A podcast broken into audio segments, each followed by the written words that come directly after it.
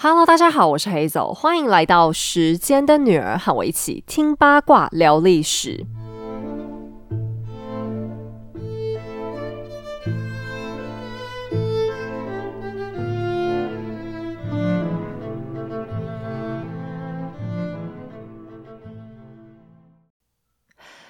课本里的背诵，书页上的记载，随着时光流逝，历史是否只能停留在平板的文字里？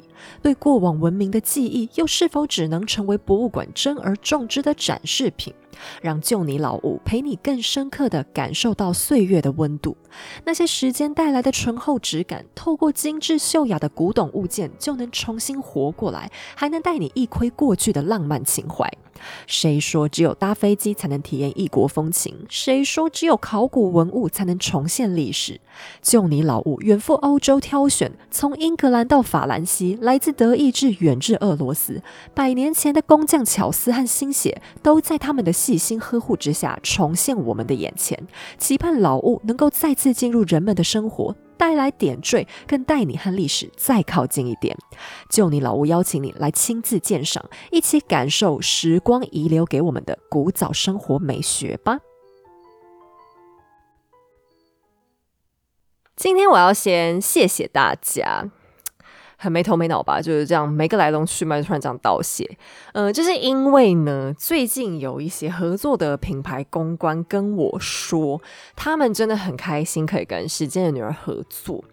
那我听到的时候，本来以为是他们要跟我说，呃，业绩很好什么之类的，可是没想到他竟然是要跟我讲一件完全没有相关的事情，就我非常的惊讶。那那当然，我们业绩也是很不错啊，就这点我也是 感谢大家支持。不过今天我要感谢大家是另外一件事情，就是呢，这位品牌公关跟我说，觉得我们的粉丝素质真的是都很好，他们的客服每次接到我们家粉丝的询问的时候，他们都觉得哇，好感谢哦。原因是大家都很有礼貌，然后态度也都很亲切。那我想说，这种态度的事情，他们是怎么知道的？因为这种现在客服不是通常都是靠打字吗？你看字哪知道什么态度好还是不好？原来是因为我们家的粉丝呢，都会很有礼貌的一直跟他们说啊，不好意思，谢谢，麻烦你，请帮我怎样怎样怎样。那每次服务完之后，我们家粉丝也会很有礼貌跟他们说啊，辛苦你们了，就真不好意思，麻烦你。那我追问之下才知道，说原来现在很多人在做线上咨询的时候，都会比较冷漠，或是讲话比较直接。那再就是客服有时候回答到一半，就发现对方就突然消失。那客服有时候就搞不清楚，说呃，现在对方 到底还有没有在听，或者说呃，对方已经不想理他，就已经完全没有兴趣了。可是像我们家的粉丝在报说是时间的女儿粉丝的时候，他们都会发现说，哎，怎么好像服务的过程都会特别的顺利。特别的流畅，那当然平常的情况他们是已经麻痹了啦，也不会有什么抱怨，只是说呃碰到一个很 nice 的环境的情况之下，他们印象就特别深刻啊！我听他们讲完，我真的是觉得太开心了，我觉得我不知道怎么形容我的感觉，你们这让我觉得就是太有面子，因为呢，其实。粉丝素质真的是我们 podcaster 没有办法强求，就我们没有办法挑选嘛。那因为我自己平常也有感觉到说，像有些粉丝，比如说会私讯跟我讲一些好笑的事情，或是问我一些问题，我是有发现说大家都态度蛮客气的。然后我本来想说啊，这社会其实还是蛮温暖的嘛，就大家家教都好好。结果品牌这样跟我讲完，我才知道说，哎，不是哎，就是是我特别的 lucky。而且跟我这样讲过的品牌还不是只有一个，就已经有两三个品牌公关都这样跟我说过，我真是太感恩了。就是 你们是不是脾气？都很好啊，因为像现在我常会在电视上看到说什么新闻讲，呃，开车啊，在路上只是多按了两下喇叭，就就有人跑下来砍人，或者是说，呃，在外面吃个饭多看人家两眼，就搞到之后就打架。像我每次看到这种新闻，都觉得说现在人是不是火气都很大？就为什么会有常常这种很没有必要又很荒唐的事情呢？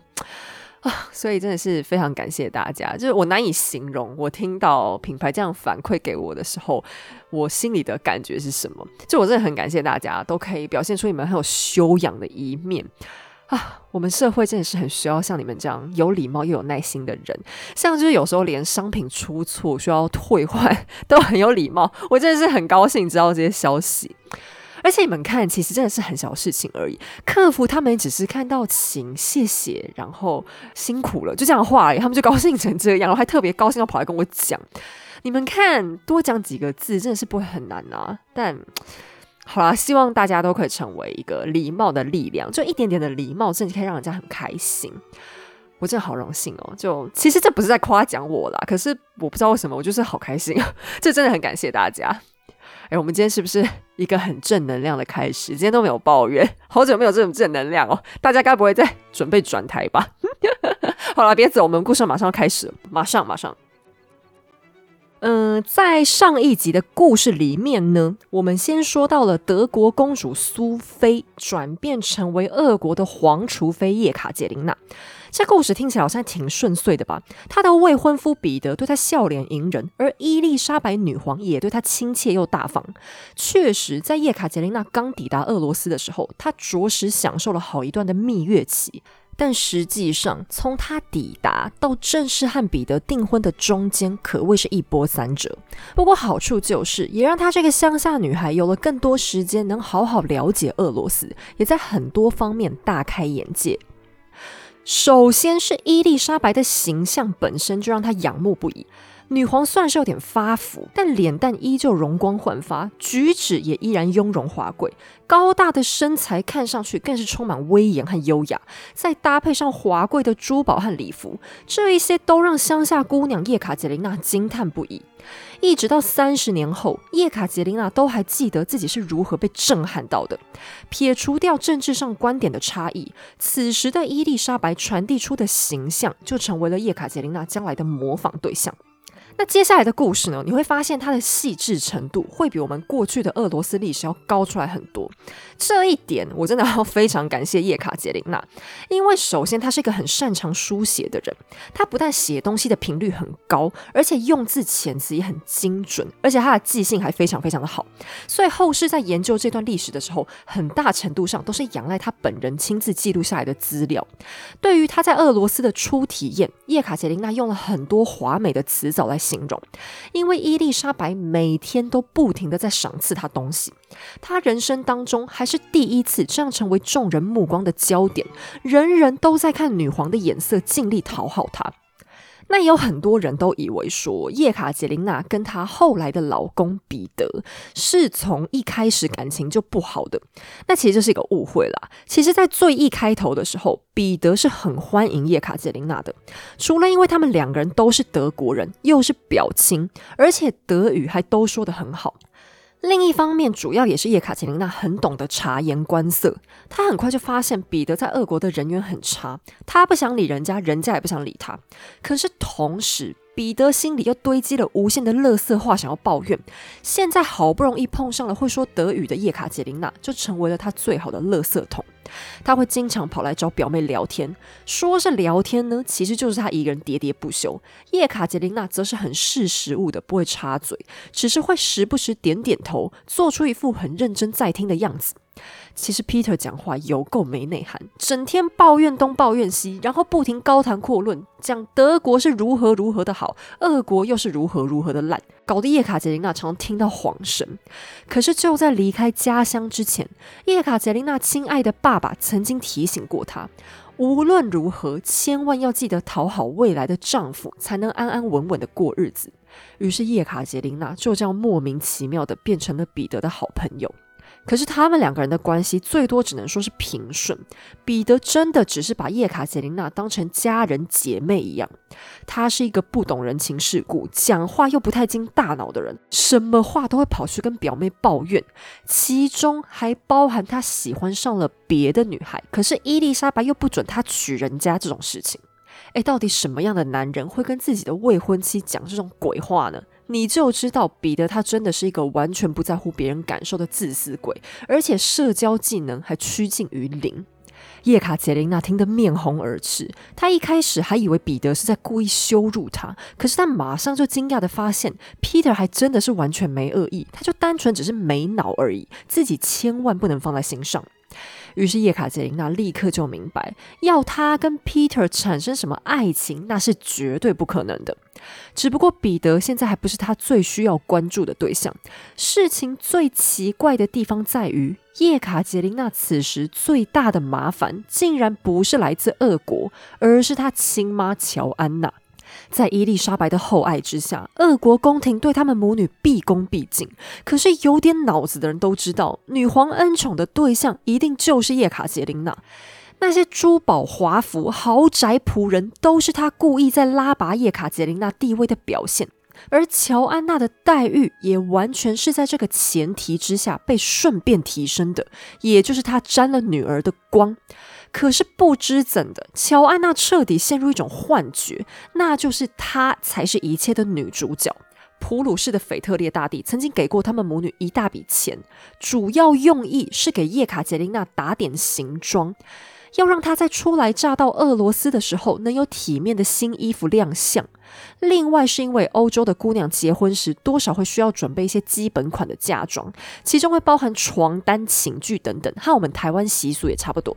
腓特烈的意思是让乔安娜好好给女儿打点一番，买些漂亮的绸缎做新的出来，因为他知道他们家经济状况不算很好嘛，就怕苏菲丢脸的话会看人家脸色。腓特烈这一点算是相当周到体贴的一个人，可是这一笔预算全都被乔安娜一个人花光了。他给自己添购了一大堆新衣服，女儿的需求完全被他抛到九霄云外。可怜的叶卡捷琳娜只带了四件旧裙子、几件内衣、几双长袜，嫁妆里的床单和枕头套还是拿乔安娜以前的旧货改出来的。幸好女皇迅速就喜欢上叶卡捷琳娜，主动赏赐了大量钱财和礼物。否则，要是真让叶卡捷琳娜拿这些破烂出来嫁人，只怕她从今往后头都抬不起来了。并且，乔安娜总是摆出一副颐指气使、高高在上的样子，搞得俄国宫廷对她反感无比。但乔安娜行为举止丢人现眼就算了，更要命的是，她私底下还担任着腓特烈大帝间谍的工作。此时，普鲁士在国际上关系紧张，他们的军事力量不断刺激着各个国家。首先得罪了奥地利，又隐约对俄国领土表现出虎视眈眈的迹象。腓特烈大帝之所以要大力赞助叶卡捷琳娜的婚姻，就是想借此刺探俄罗斯的状态。另外，伊丽莎白女皇身边有一位重臣，叫做别斯杜杰夫，他可以说是当代俄国数一数二精明的政治家，所以他非常的反普鲁士。他认为迟早有一天，普鲁士这个新崛起的小国一定会给俄罗斯造成大麻烦，所以他长期都在煽动伊丽莎白不要跟普鲁士靠近，而且伊丽莎白也非常信任这个人的能力。那因为他名字实在太长了，我们先叫老别好了。腓特烈大帝交给乔安娜的另一项隐藏任务，就是要降低老别的影响力。隐约之间，老别就更加想要把叶卡捷琳娜赶走了。那还好，伊丽莎白她也是一个很坚持己见的人啦，所以她首先还是铁了心让来自德国的彼得来当皇储。那这点老别是没辙的，因为毕竟彼得还真的是女皇的外甥嘛。可是，在彼得的婚姻上，打从叶卡捷琳娜母女抵达俄罗斯的那一秒开始，老别的眼睛就紧紧盯着他们看。可愚蠢的乔安娜还以为自己在玩什么间谍游戏，不断用最拙劣的方法和普鲁士通信，并且得意洋洋的以为自己是汤姆克鲁斯呢。那老别是一个很聪明的人啦，他知道女皇这时候对叶卡捷琳娜还充满着热情，然后他也还沉浸在那一种家人团聚的美梦里，而他此时手上的证据又还不够，所以也并不急着揭穿这一切。但是这件事情叶卡捷琳娜知不知道呢？诶，他完全不知道。一方面，腓特烈大帝想他年纪还太小，要是知道太多，说溜了嘴就麻烦了。另外一方面，乔安娜就是那种最自以为是的大人，他觉得女儿什么都不懂，跟他说了又有屁用呢？所谓无知就是幸福。叶卡捷琳娜也因此有很多时间空间，可以努力的展开新生活。在到达俄罗斯之后，他很快就掌握了整个局势。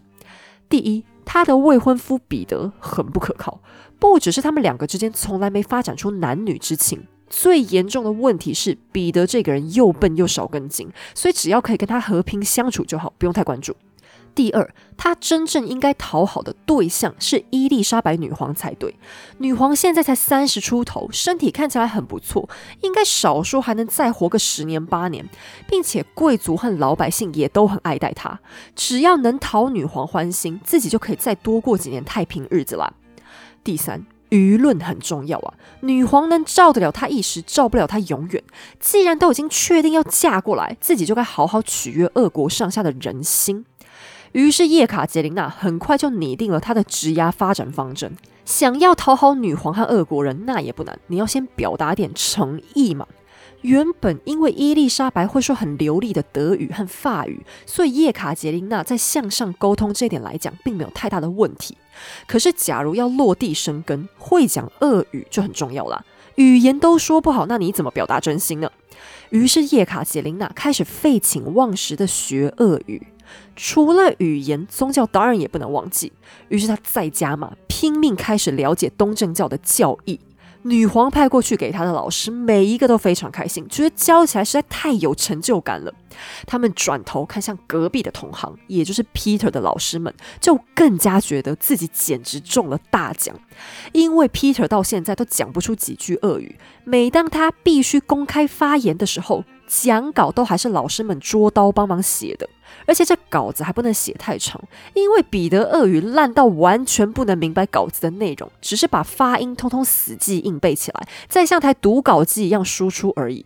彼得天天都跟德国人混在一起，说着德语，写着德文，他的行为让俄罗斯上下对德国来的一切都越来越反感。可是另一边，叶卡捷琳娜的表现却让女皇欢天喜地。她不只是上课的时候很认真。就连放学之后，小姑娘都还主动要求补习，希望老师们可以允许她延长学习时间。她的学习态度比我参加大学联考的时候还认真，躺在床上都不肯好好睡觉，而是会大半夜自己偷偷起床，举着蜡烛，光着脚，在房间的大理石地板上走来走去，嘴里喃喃背诵各种俄语词汇。可是叶卡捷琳娜这时候她的身体其实不是太好啦。首先，她非常非常的瘦，当时是一个以丰满为美的年代。可是叶卡捷琳娜却长得很骨感，她有着一个尖尖的下巴，这要是放在现代，我们女生大概都羡慕死她了。可是当时的这个下巴却成为她容貌上的缺陷，所以伊丽莎白每天都想办法要把她养胖。但他的这个瘦，确实是因为身体底子不是太好了，可能因为家里疏忽他营养摄取的关系吧。那再加上当时又是俄国的春天，气温还是蛮低的。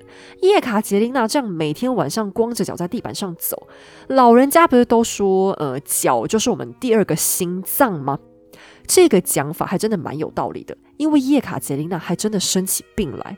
起先呢，他得的只是一个小感冒，却一直都没有好转。从咳嗽、流鼻水，很快就变成发烧，又全身无力。而关键时刻，他的猪队友妈妈还来火上浇油。乔安娜对这场荣华富贵紧抓不放，她害怕女儿生病的消息如果传出去，会被人家认定是身体衰弱，不足以担当皇储妃的重任。所以她竟然封锁消息，也不让医生来看病，直到最后叶卡捷琳娜昏了过去，乔安娜才发现大事不妙。伊丽莎白女皇得到消息以后，立刻派出自己的御医前来救命。等医生抵达的时候，叶卡捷琳娜已经失去意识，全身颤抖到牙齿都发出碰撞的声音，衣服和床单更是被冷汗给浸湿了。医生当即判断他罹患了急性肺炎，必须要立刻放血才能有一点活命的机会。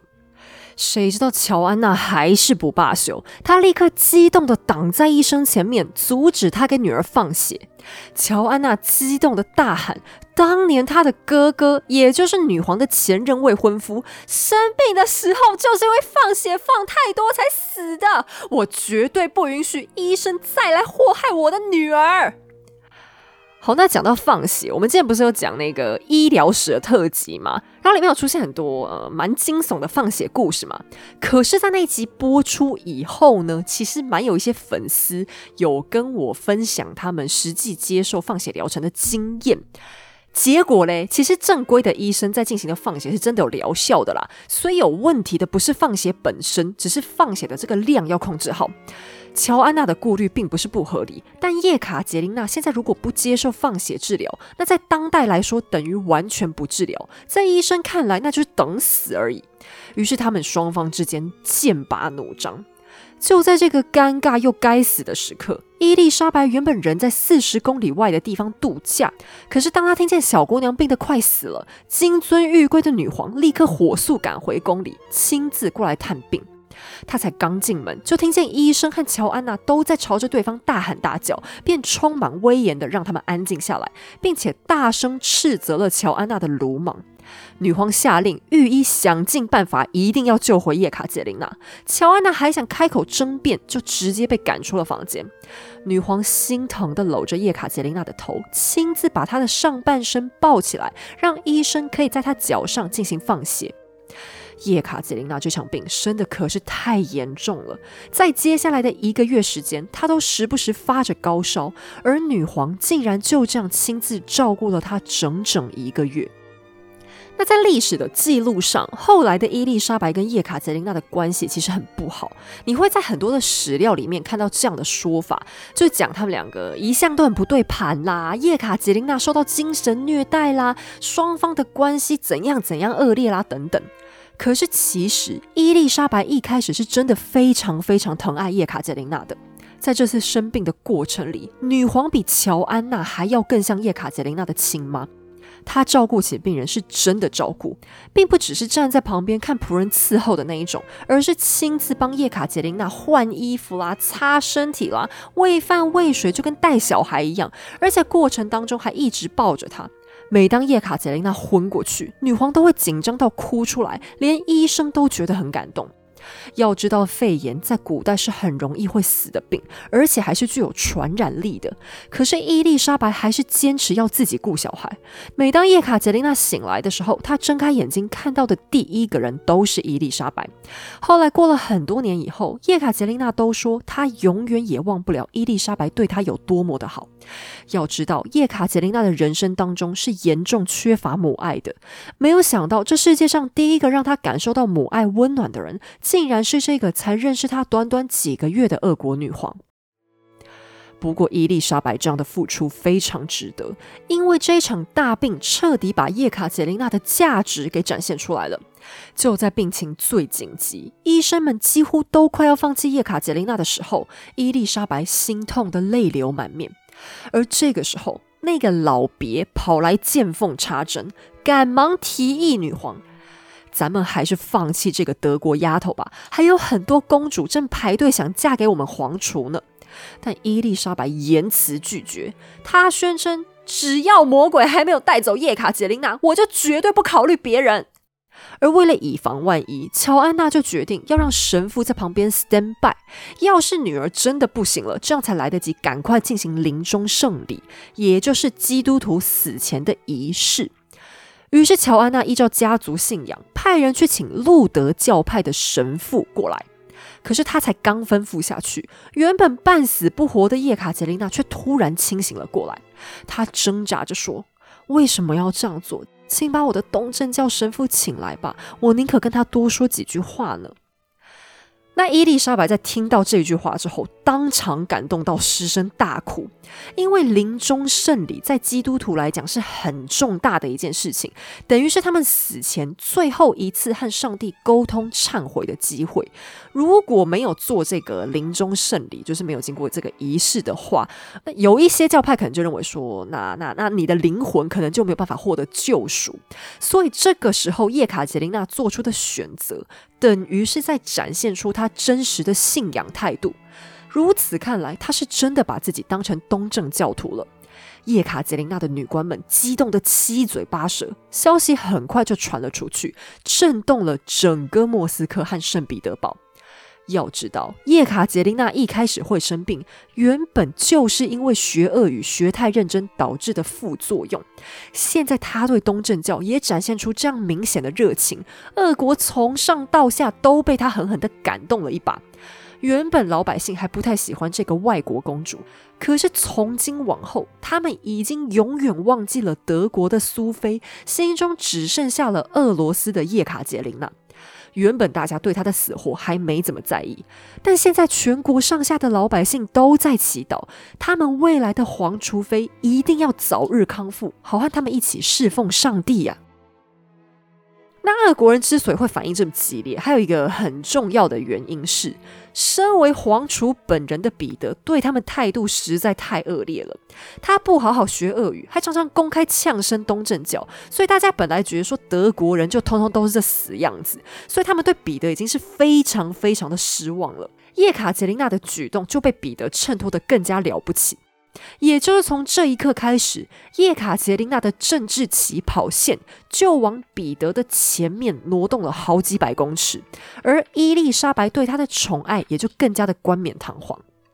总之，叶卡捷琳娜的病在女皇的悉心照料之下还是好起来了。在一个月的时间里，她被放了十六次的血。可是很显然，俄国医生的医术是比较小心的。他的这个放血并没有很夸张，像他第一次放的时候才放了两盎司，也就是五十五公克左右。照这个标准的话，算算总共大概放了九百公克而已。就以当代的标准来讲，还算蛮少的啦。所以他并没有失血过多而死，而是好好的活下来了。等他醒来以后，发现身边的人突然对他超级和善，女官们甚至还会主动找他聊天说笑，完全把他当成了自己的一份子。原本叶卡捷琳娜也应该为这件事感到高兴，可是同时她又被另外一件事情严重困扰，那就是他妈乔安娜老毛病又犯了。乔安娜一方面为女儿的康复感到真心的高兴，可是另一方面，她又对于女儿的大受欢迎觉得很看不顺眼。现在俄国宫廷对乔安娜越来越大条不甩。他们可没有忘记，当初就是乔安娜害得叶卡捷琳娜差点病死，又是他打算请路德教派的神父过来。女官们想不明白，叶卡捷琳娜怎么就会摊上这种不上道的妈呢？乔安娜愤愤不平之下，天天找麻烦，今天要这个，明天讨那个，最后还硬跟女儿把一块布料给凹了过来。可是这块布料可不是普通布料。从家里出发的时候，叶卡捷琳娜全身上下唯一带出来的贵重物品，就是她有一个叔叔送给她的这块布料。那上面是蓝色还有银线交织在一起的丝绸，既精致又华丽，更是代表了叶卡捷琳娜对家乡的唯一纪念。可是无情的乔安娜却硬是派人把这块布料给要走了。叶卡捷琳娜百般不情愿，可是她又不想让妈妈不开心，所以还是乖乖的交了出去。她的女官们这下都气愤不已，转头就找伊丽莎白去告状。女皇对乔安娜的丑态非常无言，为了要安慰小姑娘，她派人找出了一块很相似却又更高级的布料送过去，才勉强平息了这段纷争。那我想了一下，就是到底为什么乔安娜要这么不体贴，这么惹人嫌，而且还，呃，讲白了就是真的很没有母爱呢？我觉得母女关系有时候真的是一件很复杂的事情。我最近有看到一本书，它的名字叫做《女儿是吸收妈妈情绪长大的》，我还没有看内容啦，但是我光看书的简介就觉得。呃，我想看完这本书，可能可以回答今天乔安娜这个问题吧。好，我不能讲太多，因为我自己也是当人家女儿的，所以我不太方便讲。可是乔安娜的心态，我想可能很多的女生都有面临过，就是母女关系其实有时候会陷入一种拉扯。我不会认为乔安娜是完全不爱女儿的啦，可是她的爱绝对不是。无私的，就是他爱女儿的前提是他更爱自己，并且他非常急着的要让大家知道，他女儿有今天，一切都是因为呃他的关系，他种种的付出等等。所以有空的时候，他可以顺便给女儿一点爱是没有问题的。但同时，他也把女儿放在是跟自己的一种竞争关系上。好，但无所谓，这个状况呢，很快就会出现改变。等一下我们再讲。幸好伊丽莎白女皇此时是真的很疼小孩，她不愿意叶卡捷琳娜受到任何一点委屈，所以每天都在送礼物给她。按照叶卡捷琳娜自己的说法，有段时间她真的每一天都会收到价值超过一万卢布的礼物。那一万卢布是多少呢？我后来找到了一个补充的资料说明，卢布是当时俄国最高币值的单位。呃，直到今天，他们的币值单位都还是用卢布了。像我们叫新台币嘛，他们就叫几卢布几卢布。那据说当时的一卢布大约换算到等于后来的美金十五块，也就是新台币大约四百五十块。不过这个数字应该是有被低估了啦，原因是我找到这份资料是超过三十年前写的。那大家想看嘛？三十年前的一个鸡腿便当应该连五十块都不到吧？因为现在早就超过一百块，这最近物价就涨得比较凶一点。那我们大概用这一个乘以二的比例来概算一下，一卢布大概会等于现在台币的九百块，所以一万卢布就是九百万呢。叶卡捷琳娜可以每天收到大约四百五十万到九百万台币中间这个价值的礼物，她只要连收一个月的礼，真的就可以够吃她三辈子了。不过这些礼物，她当然是不可能真的拿去卖掉换钱的啦，因为他们大多都是一些珠宝首饰，在出席社交场合的时候，这些东西都是要带出门的。而且女皇送的东西，她在俄罗斯应该也没人敢买吧？说是送她，其实应该就只是给她使用权啦。但叶卡捷琳娜这时候正是妙龄少女，看到这些漂亮的东西，当然两眼爱心大喷发。而且她对宫廷里的建筑也很感兴趣。伊丽莎白是一个很懂得怎么花钱的人。在圣彼得堡刚刚起家的时候，女皇的妈妈，也就是前任女皇叶卡捷琳娜一世，就有一座自己的夏宫。那这个夏宫小小的不是很大，后来安娜女皇也有进行过一般翻修。可是因为伊丽莎白很想念妈妈，所以就把这里再扩建，里面用上了当代最流行的装潢。那这座宫殿就叫做叶卡捷琳娜宫，然后长得非常的洛可可风。伊丽莎白她很推崇欧洲的流行。那十八世纪这时候，欧洲的时尚教主就是我们以前介绍过法国的庞巴杜夫人，她热爱的洛可可风也一路影响到俄罗斯来。那洛可可风本来就是很少女、很粉嫩的。小叶卡捷琳娜在德国家乡的时候，家里没钱，根本没见过这些漂亮的东西，所以她对于伊丽莎白在时尚的大撒币觉得很震撼啊。而且这也影响到了后来她对时尚和建筑的观念。但这个观念并不是说他很喜欢呐，他反而觉得伊丽莎白实在花太多钱了，然后那个装潢看上去又有点灰灰。像叶卡捷琳娜她自己是更偏好简洁大方又实用一点的风格，所以她经手过的建筑也都是看起来更舒服、更有灵气一点的风格，也同时缔造出了属于她自己的文化时代。从苏菲变成叶卡捷琳娜，这个远道而来的德国女孩，改变了国籍，改变了语言，更改变了人生品味，成就了今天圣彼得堡的美景，遗留下充满时代情怀的古迹。有句俗话说：“老东西就是最好的东西。”直到今天，当我们踏足欧洲，都能看见那些做工扎实、匠心独具的古迹穿插在人们的生活之中。精致的美不但历久弥新，更能成为现代美学当中的画龙点睛之笔。就你老物 Journey Vintage 是由两位台湾女孩携手创立的古董品牌，他们专门寻找保存完好、独具美感的小家具和生活器物，将它们带进现实。世界重新再活一次，因为爱上了过去工匠的巧思和美感。就你老物，希望可以让更多人认识古董的精致和质感。这些老物不只是历经岁月的摆设品，只要保养得当，依然能在现代人的生活当中扮演实用和装饰功能兼具的角色。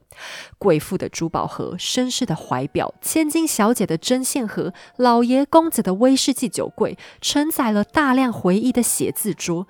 这些都是就你老屋的创办人亲自挑选，有英国维多利亚时代的风情，有法式洛可可的情怀，也有新古典主义的利落大方。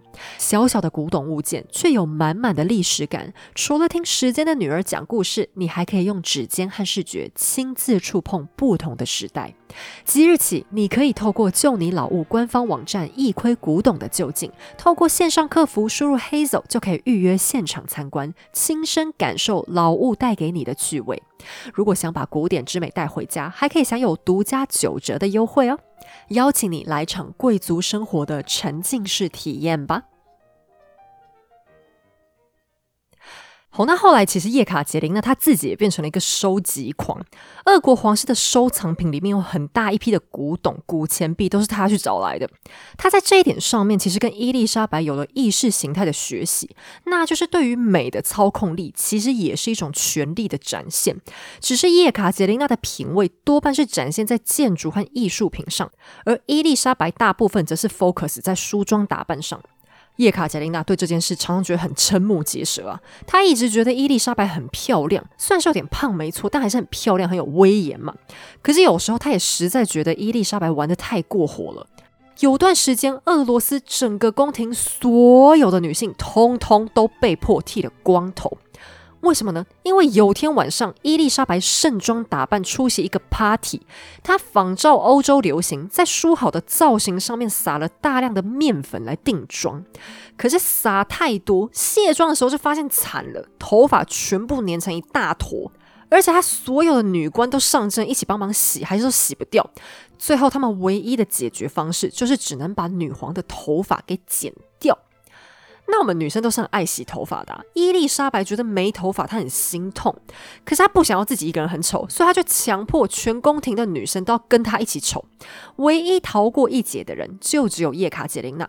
原因是女皇想了一下，说：“啊，算了，就她一个小孩子家，然后生病才刚好，看起来已经很憔悴、很可怜了。我怕剃了她的头发，要是长不出来怎么办呢？”你由此可见，伊丽莎白当时有多么的疼爱她，其他女生都羡慕个半死。据说集体剃头的时候，贵妇小姐们全场哭成一片，但女皇毫不留情的一个也没有放过，俨然就是个时尚女暴君。除了强迫女人，女皇也会强迫男人。伊丽莎白除了脸长得好看，最让她自己引以为傲的就是一双大长腿。可是当时的贵族女装当然是要把腿全部都遮住的。呃，如果大家以前有看过一部电影叫做《阿玛迪斯》，就是在讲莫扎特他的生平的话，应该会记得有个画面，就是当代的女生只要把脚踝露出来，男生就超级兴奋，因为他们觉得露出脚来就是一件呃有点点色情的事情。可是因为伊丽莎白她就是很怕大家不知道自己腿漂亮，于是就定期举办反串变装 party。在这个 party 上的 dress code，女生就是要穿男装，然后男生就是要穿礼服裙子。那这画面当然是很荒唐的，因为以前的全套女装是要搭配马甲、衬裙，然后裙撑架、裤袜那样穿的。一般身材的男生穿进去都难看要死，完全没有任何曲线。然后那些满脸胡子拉碴的阿伯啊，也通通臭着一张脸，被迫塞进去那个衣服。跳舞的时候还会一直被裙子绊倒，所以叶卡捷琳娜每次参加这些舞会都笑得快死掉。而另一方面呢，其他女生的身材穿进男装，很多也都撑不起来，因为可能骨架子比较小嘛，然后又比较矮的关系，所以唯一穿男装会很好看的，还真的只有伊丽莎白自己。主要是当代的男装下半身都是要穿紧身裤的，所以女皇漂亮的腿就人人都看得见啦。而这的确就是她要的效果，所以宫廷里每个星期二都要办这样的舞会。那叶卡捷琳娜本身在各种的舞会上也是大放异彩啦，因为她跟女皇一样非常非常擅长跳舞，所以伊丽莎白也很欣赏她优美的仪态。此时的伊丽莎白觉得叶卡捷琳娜真的没有一个地方不合她的心意，真真正正就是她的女儿。她甚至还直接说过，她对叶卡捷琳娜的疼爱甚至都已经要超过了彼得呢。那这也是很正常的，因为坦白讲，彼得这个人实在是没什么惹人疼爱的地方。相反的，他根本就是个讨厌鬼。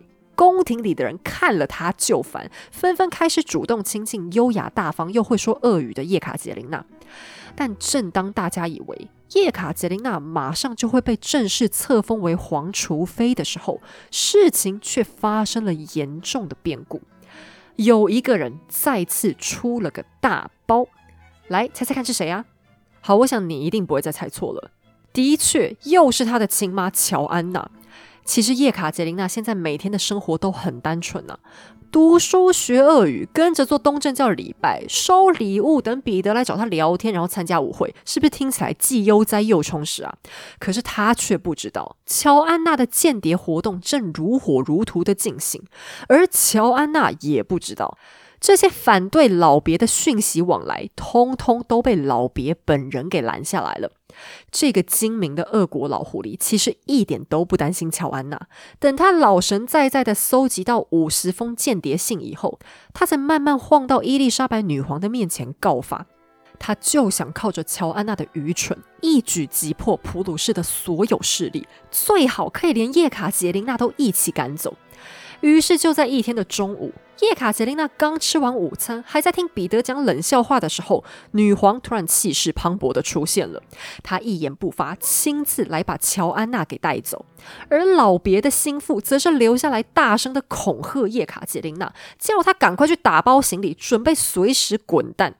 叶卡捷琳娜和彼得吓坏了，两个孩子全身发着抖，面面相觑。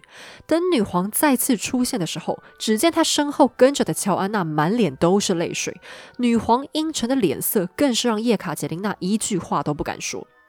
然而，老别的如意算盘只成功了一半，合谋的法国大使连夜被驱逐出俄罗斯，但乔安娜居然还是留了下来。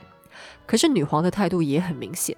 你留下来，并不是你有多了不起，我是看在你女儿的面子上才勉强忍耐你的。等我的两个小宝贝结婚，你这个吃里扒外的东西，马上就得滚。那说到乔安娜这个人，如果我来把西洋史里面的烂妈妈全部搜集起来的话，她绝对可以抢进前五名。他这个无聊的间谍活动，到最后根本一事无成，毫无建树，因为他手段实在太粗糙了，搞到最后老别没下台，而且伊丽莎白从此还更加讨厌普鲁士。并且他在做这些事情的时候，也完全没有考虑到女儿的立场。叶卡捷琳娜可是到鬼门关前走了一趟，才总算得到俄国人的认可。诶，可是你搞这些情报刺探，岂不是要害他以后又被讨厌吗？而且这还没完，为了叶卡捷琳娜的命面子，伊丽莎白表面上对乔安娜还是很礼遇，继续锦衣玉食的养着她。但乔安娜大概是日子过太爽。居然开始跟一个帅气小鲜肉越走越近，最后几乎是公开的出双入对。有些细心的人更发现，乔安娜的身材怎么好像越来越臃肿，所以各种难听的风言风语在宫廷里到处蔓延。叶卡捷琳娜因为觉得太难堪，干脆连妈妈的房间都不肯过去。如果妈妈有男性访客，她更是房间门都不肯打开，一点也不想看对方在干嘛。但所谓该来的就是躲不掉。有天一大早，乔安娜的侍女突然冲进叶卡捷琳娜的房间，着急的要她赶快过去，因为她母亲突然晕倒了。当叶卡捷琳娜赶过去的时候，只见妈妈脸色惨白，瘫软在地上。而乔安娜解释说自己突然不舒服，请了医生过来给自己放血。可是医生放血技术太差，割不开血管就失败了，也只能让她躺在地板的软垫上休息。结果折腾了老半天，自己就晕了过去。好，但这故事实在是疑点重重。叶卡捷琳娜非常困惑啊，还记得吗？当他得肺炎的时候，乔安娜可是抵死都不让医生来放血。现在他自己不舒服，又怎么可能接受放血呢？于是叶卡捷琳娜忍不住多问了两句，乔安娜却突然发起脾气，说女儿都不关心她，还把人赶了出去。更奇怪的是，你说这场病已经严重到人都晕了过去，还瘫倒在地上。照理来讲，应该不会是什么轻症。可是从那天之后，乔安娜的身体却再也没有发生任何的异状。故事说到这边，稍微有一点点联想力的人，大概就可以猜到，乔安娜应该是怀孕，然后流产了。这不只是我的说法哦，连叶卡捷琳娜后来都暗示自己其实也这样认为。她对母亲的行为感到非常难堪，更对父亲感到非常抱歉。在她千里迢迢赶来俄罗斯结婚的整件事当中，她的爸爸都被撇除在外，因为伊丽莎白并不希望看见一位普鲁士将军在圣彼得堡走来走去，而乔安娜更是在这里过着乐不思蜀的日子。很快的。叶卡捷琳娜终于和彼得正式订婚了，而仪式当中，女孩的父亲还是不能到场观礼。叶卡捷琳娜在订婚典礼当中正式获封为女大公。那“女大公”这个字的意思，在一般欧洲国家来讲，就类似 princess，也就是公主或王妃。所以同时呢，她也获得了殿下这个尊号。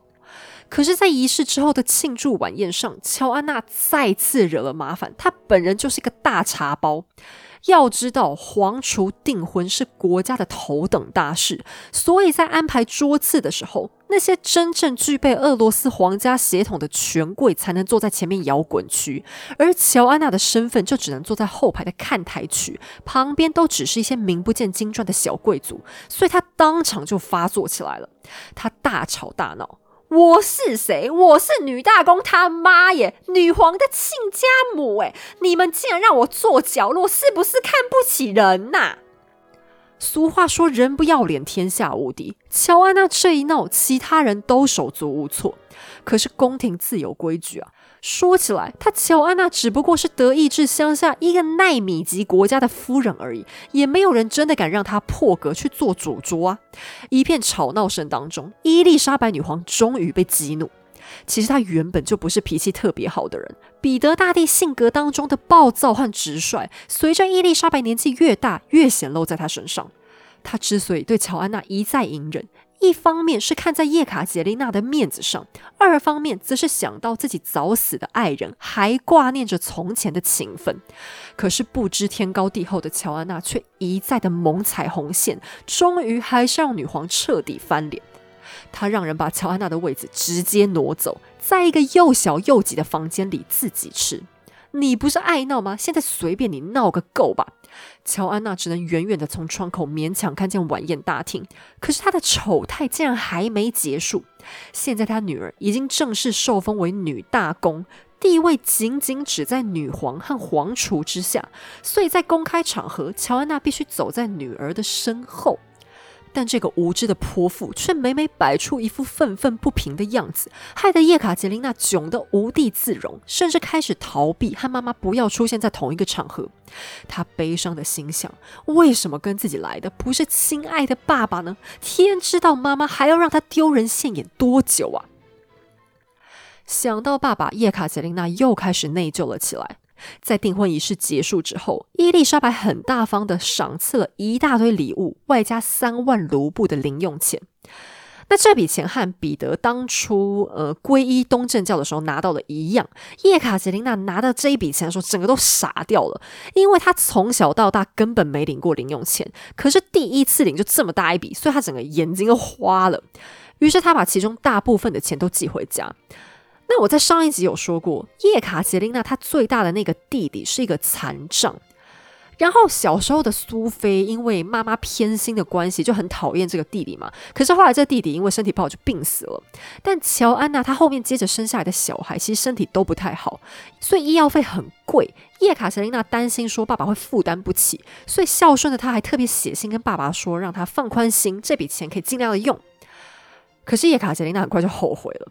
原来这笔钱他不是白拿的，想要在伊丽莎白的宫廷里体面的生存，开销其实非常非常的惊人啊。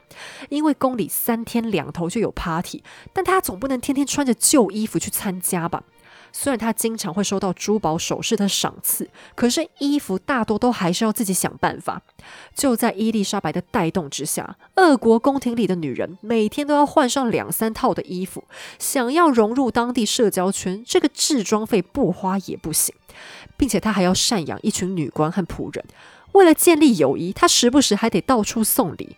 而其中最需要打点的不是别人，而是他的亲妈。他发现只有多送礼物，乔安娜才会少摆点臭脸给大家看。但这一些都是很惊人的开销啊！于是叶卡捷琳娜很快就从存款三万的小富婆变成负债两万卢布的小可怜。好在有女皇挡在前面，债主们自然也不敢随便就跑来要钱。然而，叶卡捷琳娜很快就发现，在当上女大公之后，自己的处境好像反而越来越尴尬了。她每天趴照跑，舞照跳，但却没发现女皇看向她的眼神变得不太友善。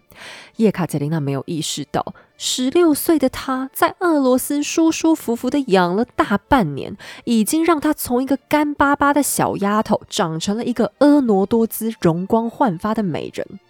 其实说起五官，她当然还是比不上年轻的伊丽莎白，可她在年龄上占了大便宜啊！而且饱读诗书的叶卡捷琳娜还拥有一种难以形容的气质。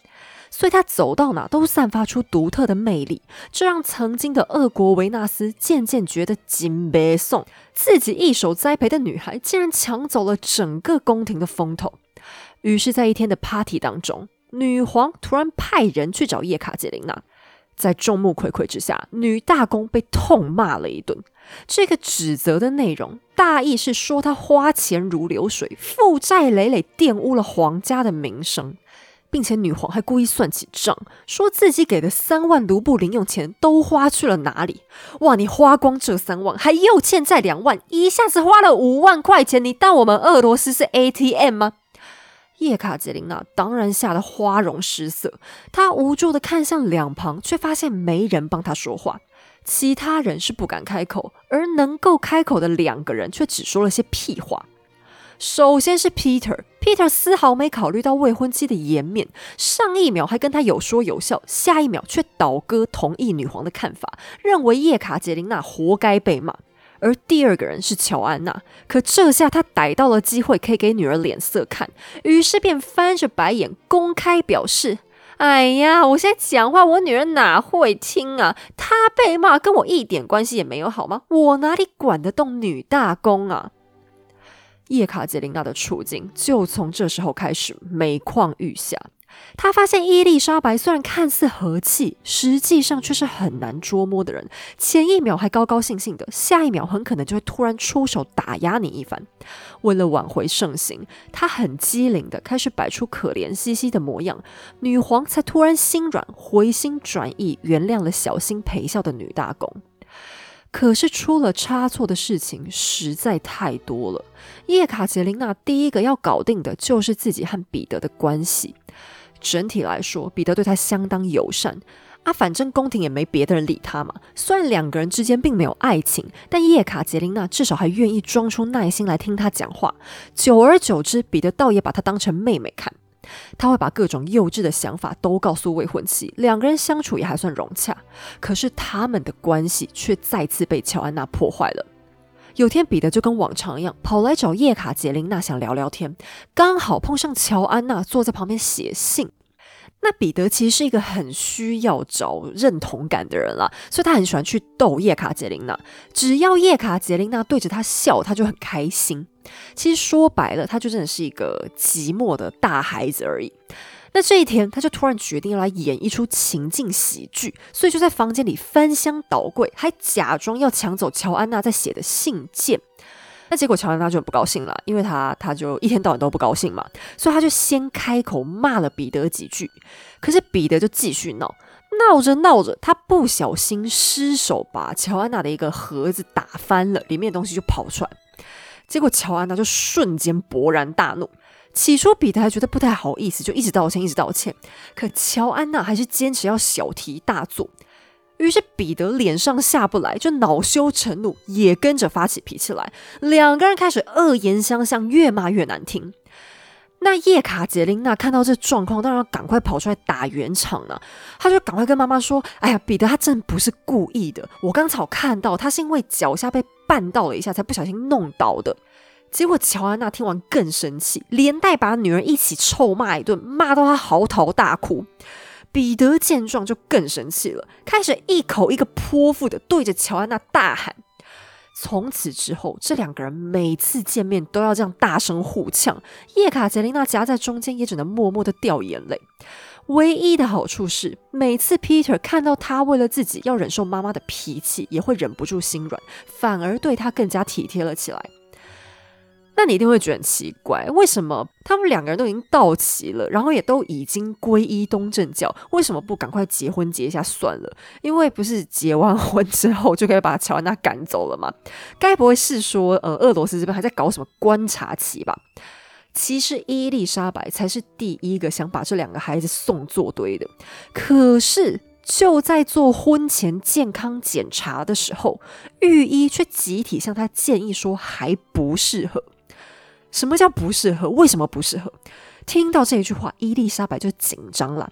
她还指望着这两个人赶快生孩子呢。于是御医就非常含蓄的表示说，彼得大公的发育还不够健全，如果现在结婚的话，也只是揠苗助长，有害健康，小孩也是肯定生不出来的。那彼得这时候其实已经超过十五岁，已经差不多有十六岁了吧？在古代，这完全就是一个适婚年龄。但因为他小时候不是被虐待过嘛，就先天体质也不好，所以身材方面他看上去既矮小又瘦弱。但医生他们讲的发育不良，其实也指的不是身材，而是说他他他关键部位有一块皮没有长好，就包住了。那这个问题其实古代有很多人有啦，现代应该也是有一些人会有。那有一些男生其实长大就会自然好了，那大不了最严重的话就是医生来割一刀就能解决。像法国的路易十六也接受过这种小手术，但问题是现在御医没办法确定彼得是还没长大，还是到了应该要积极处理的时候。那估计可能是呃，还有一些别的状况，让他们觉得是还 还还有一些发育的空间吧。那医生这样一讲，伊丽莎白当然就只好忍下来了。那他就想说，好了好，那不然结婚这件事先放一边，干脆大家先来换个环境好了，换个心情嘛。那这个时候的俄罗斯，严格来讲有两个王都，一个就是传统的莫斯科，另外一个是彼得大帝打造的圣彼得堡。但是对于大部分贵族而言，他们一定是会比较喜欢莫斯科的，因为他们的家底其实都放在那里，而且东正教的中心也是莫斯科。只是说以前彼得大帝因为西化的需求，所以就一直逼大家搬走。可是圣彼得堡本身是比较进步，也比较新潮的，就住起来比较舒服，而且它也有一个象征意义，就是对于西化改革的接纳，还有俄罗斯国家呃一个进步的程度。那伊丽莎白其实两个地方都各有她喜欢的点，所以折中办法就是她两边都会住一下，今年住这边，明年住那边，这样搬来搬去。那贵族大臣也知道跟着他一起走。于是这个时候，他就决定，那不然我们现在刚好住在莫斯科，我们就搬回到圣彼得堡。可是就在搬家的途中，却出了一件大事。有一天晚上，大家正要睡觉的时候，彼得大公突然开始全身发抖，然后就昏了过去。医生赶过来，才看了他一眼，就脸色大变。原来那是致命的天花。而乔安娜在听到之后，当场掉头就走，并且拖着叶卡捷琳娜立刻跟着走。但这一次，你倒不能怪她自私。想当年，乔安娜的哥哥，也就是伊丽莎白原本的未婚夫，他就是死在天花之下的。所以，乔安娜对这种病是打从心底的害怕。实际上也不只是他。十八世纪，要是有人听到天花不害怕，那他肯定是个异类。叶卡捷琳娜在最短的时间就被妈妈塞上了雪橇，简直逃命般的往圣彼得堡去了。而性命交关的彼得，则是被丢给了可怕的布鲁默，也就是在上一集故事当中从小就虐待他的何斯泰因元帅。你听到这里，是不是跟我一样毛骨悚然了起来呢？恐怕彼得这下真的命不久矣。讲到天花，这在当年比现在的 COVID-19 还要更可怕。不但死亡率极高，即便活下来，也可能会留下满身满脸的疤痕。而布鲁默那样的老贼，又怎么可能舍身顾彼得呢？可是有一个人却决心想要奋力一搏，那就是伊丽莎白女皇。这个一向爱漂亮又万分自恋的女人，在收到坏消息之后，却立刻跳上了雪橇。其实她早就领先一步，平安抵达了圣彼得堡，现在却调转过头来奔向彼得，就像她在过去照顾罹患肺炎的叶卡捷琳娜一样。伊丽莎白再次脱掉了珠宝华服，卸下了浓妆艳抹，亲自卷起衣袖，给养子当起了看护。整整六个礼拜，尊贵的女皇几乎是不眠不休。不要说是害怕病毒的侵袭，从端茶送水到喂饭、擦汗，甚至是擦屁股，不管多脏多累的工作，她都扛下了。不知道内情的人，如果看见了，一定会以为那就是一对亲生母子。没有人会怀疑伊丽莎白对彼得的母爱有多么的深。在看护工作之外，伊丽莎白还不停的对外传送消息，因为她知道有个人一定像她一样担心、关怀着彼得，那就是亲爱的叶卡捷琳娜。在女皇心中，他们三个人就是一个小家庭。作为他们的妈妈，她带着无限的深情面对两个孩子。的确。此时的叶卡捷琳娜在远方担忧无比，可是她的担忧和女皇所想的恐怕不太一样。她却是真心的关怀彼得，可是真正让叶卡捷琳娜更害怕的是，假如彼得真有个三长两短，那自己又该何去何从呢？他已经明显感觉到宫廷里有些人的态度不太对劲，因为彼得的病况相当严重，只怕这些人都以为他必死无疑，自然也不把他的未婚妻放在心上了。束手无策的叶卡捷琳娜只能不断的写信，向远方的伊丽莎白传达自己的关怀和焦急。每一次女皇收到信都非常欣慰，觉得叶卡捷琳娜就是个贴心的小棉袄。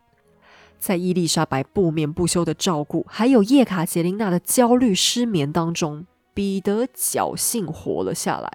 等他康复到能下床走路的时候，伊丽莎白欢天喜地的把他带回了圣彼得堡，并且吩咐让叶卡捷琳娜亲自来迎接他们，好好享受相聚的快乐。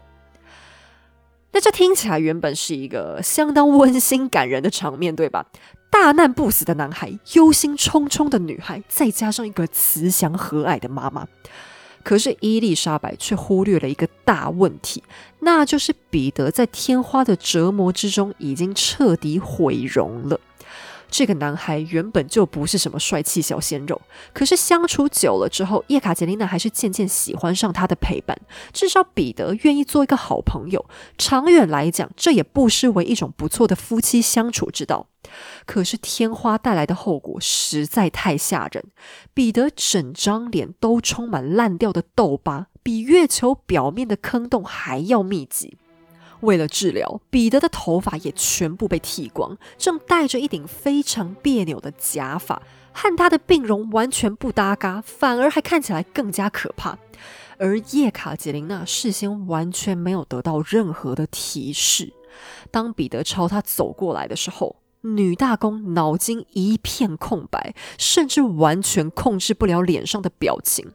后来每次提到这个时刻，叶卡捷琳娜对彼得的脸最常使用的形容词就是面目狰狞，以至于他一句好话都说不出口。就在这个尴尬的时刻，彼得率先开口了，他闷闷的问了这样一句话：“你还认得出我吗？”叶卡捷琳娜呆了两秒，只能勉强控制自己结结巴巴的说：“哦，当当然啊，当然可以啊，嗯，恭喜你，好久不见，病病好了哦，呃，好好休养，好好休养。”接着，他甚至不顾女皇还在现场，就一路飞奔回房间躲了起来。直到这个时候，伊丽莎白才猛然惊觉大事不妙。在一个多月的照顾当中，她自己早就习惯了彼得的脸，何况光是彼得能活下来，她就觉得这是上天的恩赐了。一时之间就忘记这件事会对别人来讲是多么震撼的一个问题。他很体谅的，没有责怪叶卡捷琳娜的无理，反而还担心会不会吓着了孩子，最后逃婚了怎么办呢？但女皇的担心其实去错了方向。试问叶卡捷琳娜又有什么资本拒绝彼得的婚姻呢？她很快就冷静了下来，重新做回了镇定自若的女大公。然而，对于彼得来说，问题就没这么简单了。叶卡捷琳娜第一时间的反应，对她来说简直就是灵魂暴击，让她的自尊心受到了严重的伤害。别忘了，她才是天花毁容的第一受害人。当她醒来以后，看着镜子，剧烈的自卑和恐惧就已经淹没了她。他知道自己在俄国宫廷原本就不受欢迎。可是他并不在乎，因为自己本来也不喜欢这些俄国人呐。唯有叶卡捷琳娜是他真真正正当成知心好友一样的亲人。叶卡捷琳娜的畏缩和惊吓，重重的刺伤了他。这一场病在史书上或许经常只是被一笔带过的小事件，可是却实实在在的改变了整个俄罗斯的历史。从那天之后。彼得采取了一个自卑的人最常使用的反应，那就是在别人伤害自己之前抢先伤害别人。他把自己缩进一个自大、恶毒、尖酸刻薄的外壳里，对未婚妻的态度也极尽恶劣之能事。他会公然蔑视、嘲笑叶卡捷琳娜，正眼都不瞧她一下。叶卡捷琳娜感觉很受伤啊，可是她却不明白，每次在公开场合，她的端庄和优雅，还有曼妙的舞姿，再再都是彼得眼中最无情的嘲笑和炫耀。而不只是对叶卡捷琳娜，彼得现在对所有人都一样糟糕。其实大家原本还不会那么在意他的长相，他们俄罗斯有的是帅哥，谁会没事拿未来的老板当偶像明星呢？但彼得像刺猬一样的态度，却只是让人越来越反感。非必要的时候，都没人想和他多说一句话。于是彼得变本加厉的躲在房间里，和他最爱的玩具士兵们待在一起。为了更精彩的打发时间，他现在还要仆人们穿上军队制服，在家里大声操练，闹得鸡犬不宁。其实这不过是彼得表达抗议的形式，但在外人眼中，他只是更像一个幼稚的神经病而已。就在两个孩子关系最恶劣的时候，伊丽莎白却终于失去了耐心。不管医生怎么说，现在必须得让他们结婚了。在彼得的病床前，一个恐怖的想法一直萦绕在女皇的心头。要是这孩子真的不幸死了，那俄罗斯的未来该怎么办呢？其实彼得本来就三天一小病，五天一大病，天花也只不过是强迫伊丽莎白正视这个问题而已。于是，俄罗斯有史以来最奢华灿烂、最穷极铺张、最动摇国本的一场结婚典礼即将展开。然而，叶卡捷琳娜再怎么天资聪慧、饱读诗书，都没有想到，眼前这个慈爱的、慷慨的、真心实意爱过她的姨妈伊丽莎白女皇，即将会怎样变身成一个最可怕的恶婆婆。八卦时间。好在今天的八卦时间开始之前，我要先很兴奋的跟大家来介绍今天的品牌爸爸。哎，我真的没有想过这个产业竟然也会来找我合作。可是仔细想想之后，又觉得这这个合作好像蛮有道理的。那就是古董专家就你老物 Journey Vintage。哎，我念标准一点，不然会 很像在骂脏话。他们两位创办人说，当时他们在取这个品牌的名字的时候就没有想这么多，只是因为一开始他们是在旅行当中渐渐开始爱上了一些古物，然后就开始搜集，所以才用英文倒过来取了这个名字。那他们邀请我去参观的时候，其实我在人家工作室就玩的超级超级嗨，主要是因为我以前就很喜欢看 TLC 或者是 Discovery 频道，他们在介绍那一种外国的古董店，然后我每次看看都觉得说天哪，以后如果我买个房子，家里好想要摆这种老家具或者装饰品哦。那欧美那一边他们在看待古董这一点，我觉得跟我们台湾会比较不一样，就他们不太会单纯把古董当成是摆设，而是会真的把它拿起来使用。甚至包含是房子这种古迹也一样，像我们台湾的古迹，不是通常都会被做成博物馆吗？可是欧洲那里的古迹啊，是会直接继续拿来开店、开餐厅、呃，开旅馆等等的。像我之前在跟另外一个频道吉利利人的达米安聊天的时候，他还跟我讲说，他以前在德国好像是交换学生还是游学的时候吧，他还在神圣罗马帝国的诸侯家里面读书，就是学校把那个。古迹拿来当教室，那感觉真的是是太神奇了。也就是说，欧美他们对于古迹和古董的看法，其实都是希望这些东西还是能够继续重复使用，然后被融融入到生活里面。那就你老屋他们提倡的精神其实也是一样。起初是他们家的创办人 Josephina 在英国留学，然后无意之间他去逛了一些小的古董商店，就觉得很惊艳，所以不知不觉他就开始搜集一些小东西。那回台湾之后，Josephina 就开始想分享一些跟古董有关的小知识和小故事，没有想到还受到很多爱好者的关注。他才发现说，哦，原来台湾其实也有很多人喜欢这些欧美的古董，只是平常会比较少有机会能接触到。那像我个人是非常热爱推理天后 Agatha Christie 她的小说，她的书里面最常讲到的年代大概就是十九世纪到二十世纪初，然后故事里面常会讲到一些名词，比方像是写字台啦，要上所的威士忌酒柜啦、针线盒啦等等等等。那这些东西以前其实我都只能大概去想象它，因为就算电视电影，其实里面也不太会特别去仔细的拍到家具的细节嘛。可是，在 Josephina 的工作室里面，你真的可以非常近距离的看到、摸到。那其实，在国外，这种的古董其实算是一个很完整的产业啦。他们会有行家到处去挖掘，说看哪里能有保存状态很好，然后质感又够的物件。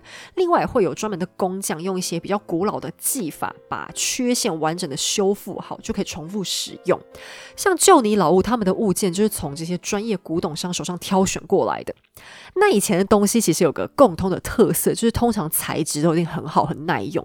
像我去摸到那些古董的木头材质啊，真的都比现在那些呃号称原木家具的触感还要更好。像上面的光泽感、线条、上漆等等都是非常独特的。然后有一些还会镶嵌像猪母被、皮革、金属、羽毛等等的材质在上面。那非常出乎我意料的是，像以前讲到古董的时候，我们大多都会觉得说啊，这个价钱应该会蛮贵的，就比较难负担得起。可是实际你去看的话，会发现说。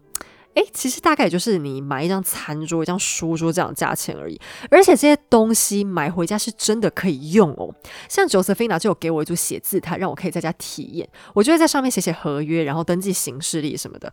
哦，有时候在上面签名，真的会觉得自己根本在演电影，就高兴到一个不行。然后我还会故意把一些文件放在里面上锁。其实我根本就没有什么重要的文件，就值得把它锁起来。可是你知道，把它放进去，然后把那个锁转进去的感觉，就是。手感实在是太独特了，得意到也不行。像如果你很爱看什么唐顿庄园、伯杰顿家族的话，那你真的应该要去参观一下。因为就你老屋他们家的古董，就真的大概都那个时代，就十九世纪到二十世纪左右。那他们有南瓜的风格也还蛮多种的，有些甚至是维多利亚时代的东西。而且他们除了小家具之外啊，他们还会有像怀表、钟表，然后西洋棋、文具组这些东西。哦，甚至还有电话，他们的那一个古董电话是真的可以使用的，就是你买回家接起线来就真的可以接电话的。然后还有像医生的医疗包也有，什么血压计等等的，好玩到一个不行。那我是真的非常喜欢啦。像我还记得有看到一张大的写字桌，就真的是类似以前庞巴杜夫人他们用的那一种，我看到就当场尖叫。好，我冷静一下。我现在在看那时候拍的照片，都觉得还是好兴奋哦。那他们工作室其实不会很大，可是里面东西还蛮多的啦，就非常可爱的一个空间。如果大家想去看看的话，就可以透过他们官方网站的客服系统预约去看看，就地点在内湖那里。那你们也可以先从他们的网站上逛一下啦。其实光看网站就超级有趣，因为 Josephina 她的资料都整理的非常的清楚。那他们现在有在准备一个副品牌，因为这些古董里面都会有一些很别致的设计元素嘛，所以他们就用这个为灵感，准备推出一个饰品的品牌。我有看过照片啦，但食品现在还没有正式推出。如果你很喜欢一些古董线条的话，可以稍微关注一下这件事。哎，我真的是内心澎湃的想要邀请大家去看看，就好玩死了。我想到那天，我觉得好开心，就邀请大家可以去逛逛，搞不好可以捡到一些有趣的宝物哦。好，让我们冷静的回到八卦时间。妈呀，今天节目超长，但我是硬要讨论一下，因为这个问题在我读资料的时候，其实引起了我蛮大的注意力。那就是当叶卡捷琳娜肺炎重病之中，她突然跳起来说，她只想见东正教神父，这真的是她发自内心的想法吗？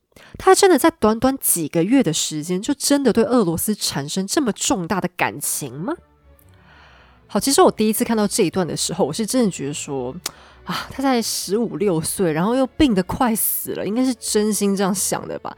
然后我还觉得有点感动，就是觉得啊，俄罗斯终于找到了一个真心爱他们的君主了。但是随着我找到的资料越来越多，我发现根本就是我自己自作多情，而且我也太小看这位姑娘了。其实叶卡捷琳娜真的是一个非常有政治高度的人。打从她出发前往俄罗斯的时候，她就是怀抱着一种野心。你不要看她每天被妈妈欺负，好像唯唯诺诺的，她的那些忍耐，通通都是因为她是一个有远大抱负的人，懒得跟那些人计较而已。她打从一开始就做了一个统治者的梦，至少也要做一个有影响力的人。他对彼得的忍耐，对伊丽莎白的卑躬屈膝，都是因为他心里有这样的梦想。他并不想只做一个庸庸碌碌、花枝招展的花瓶而已。那这个昏迷事件，后来他其实自己有承认。当时他的那个肺炎呐，并没有像大家以为的一直都很严重。确实，他中间有几次是真的昏厥过去，没错。可是很多时候，他只是闭着眼睛躺在床上休息，有一点假装睡觉的意思。为什么呢？因为他想要听听看旁边的人在说什么。由于他在俄罗斯那个时候几乎没有盟友。然后他的女官也不太愿意跟他这样一个外国人透露很多的消息，所以他装睡的时候就可以偷听他们闲聊在讲些什么，或者是说听看看人家对他的一些评价。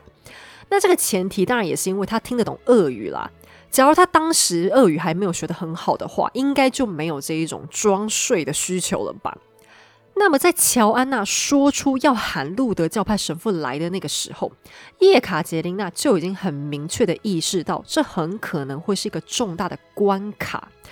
那其实我猜，他一开始只是担心妈妈这样做会害大家，可能更想排挤他吧，所以他就赶快跳起来喊要东正教神父。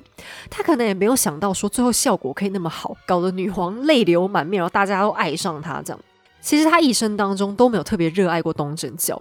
应该说，他对宗教的看法本身是很宽容的。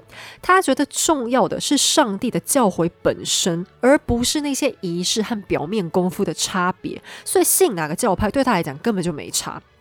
可是，你从这件事情里就可以看出来，他真的是很有政治高度。他人生当中唯一做过最有失水准的败笔，就是对于彼得毁容的反应了。可是我觉得对那件事情也不能完全怪他啦，最主要还是因为他没有心理准备，然后他那个时候也才十六岁，就演技没有磨练得很好，然后他也没有那么了解人情世故，不知道说他这样的反应会是很伤人的。而且彼得的那个脸啊，据说真的是非常的可怕。那以前的人本来就很喜欢在外貌上歧视人家嘛。说实在话，像伊丽莎白那么包容、那么心胸开阔的人，其实才是少数。可是这个事情同时也带给叶卡捷琳娜很大的教训，在后来的人生当中，她开始更懂得要怎么掌握人心了。同时，伊丽莎白看似母爱大爆发的举动，其实也只是她复杂性格当中的其中一面而已。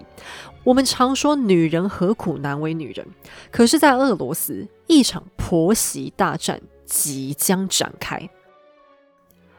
好了，我们今天的节目就先到这里。在此声明，本节目所有内容均来自书籍著作、国内外历史网站资料或者纪录片，以逻辑梳理之后呈现给大家。希望你喜欢。喜欢的话，也欢迎顺手点击文字说明页面的赞助连接，顺手请黑走喝杯下午茶，让我可以继续说故事。最后，也热情的邀请大家，可以到旧你老屋的工作室，亲眼看看历史的痕迹哦。我们下期再见。